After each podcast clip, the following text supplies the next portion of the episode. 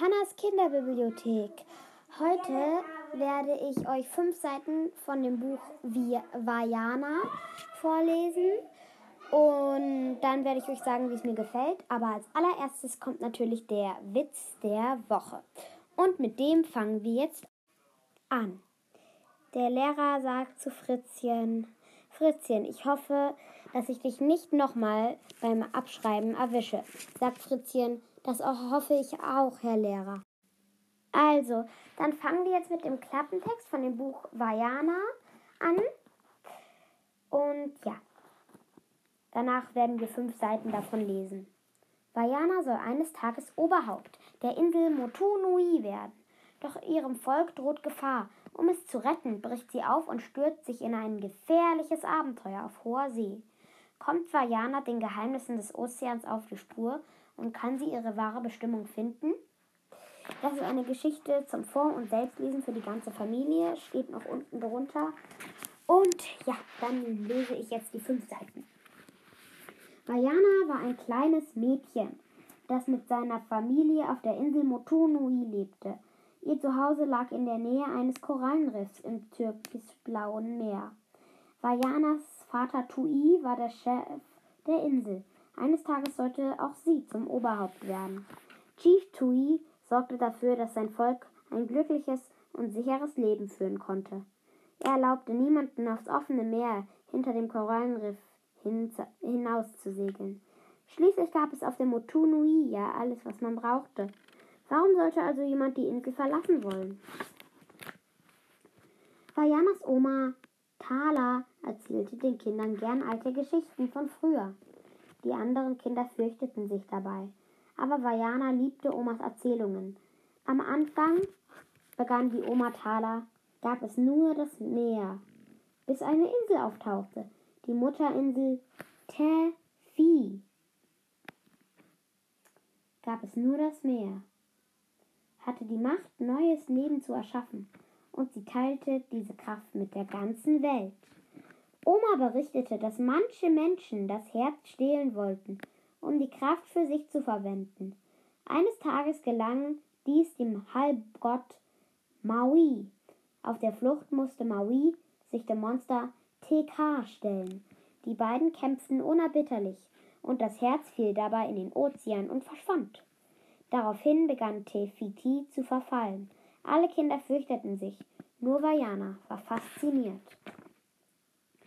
Eines Tages spielte Vajana am Strand ihren Lieblingsort. Sie sah eine Muschel und lief ihr nach. Als das Wasser die Schale wieder ins Meer zog, als sie weiter in den Ozean hineinlief, teilte sie plötzlich das Wasser, so dass ein Weg entstand. Vajana folgte dem Weg und entdeckte einen Spiralenstein. Rasch nahm sie den Stein. In dem Moment kam Chief Tui, um nach seiner Tochter zu sehen. Da schwemmte das Meer Vajana zurück in den Schwann.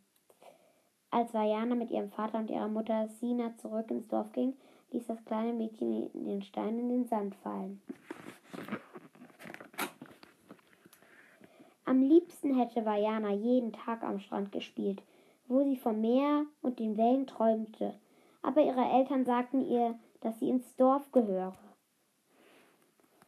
Aber ihre Eltern sagten ihr, dass sie ins Dorf gehöre und beiden bei den anderen bleiben müsse. Die Jahre vergingen und Vajana verbrachte eine glückliche Kindheit auf Moto Nui. Sie lernte von den Menschen im Dorf und half jedem, wo sie nur konnte. Als Vajana 16 Jahre alt war, führte ihr Vater sie zu einem großen Steinhaufen auf dem Gipfel des höchsten Bergs der Insel. Eines Tages wirst du den Ste deinen Stein auf diesen Berg legen, sagte er, und der Berg wird noch höher. Tui erklärte Vajana, wie wichtig es für sie sei, im Dorf zu bleiben und das Volk anzuführen. Vajana lächelte und nickte. Sie wollte, dass ihr Vater stolz auf sie war. Das war's eigentlich fast schon heute mit dieser Folge, aber ich muss euch ja noch sagen, wie mir das Buch gefallen hat und die Auflösung des letzten Rätsels. Also, das Buch hat mir sehr gut gefallen. Es ist jetzt nicht so lang, aber auch nicht so kurz. Und es ist sehr witzig und auch irgendwie gruselig und spannend. Und ich habe mir den Film auch schon mehrere Male angesehen. Den könnt ihr euch auch mal ansehen. Aber ich glaube, die meisten haben sich den Film schon angesehen. Und ja, also es hat mir sehr, sehr gut gefallen. Und da müsste ich euch jetzt noch die Auflösung unseres Rätsels sagen. In ein Zimmer passt ein Elefant, also in ein Kinderzimmer, das normal groß ist. Weil die meisten haben kein Luxus-Kinderzimmer und ein Elefant wäre schon fast zu groß für ein Zimmer, aber man könnte einen da reinquetschen. Und ja, dann sagen wir jetzt auf Wiedersehen. Tschüss, bis zur nächsten Folge.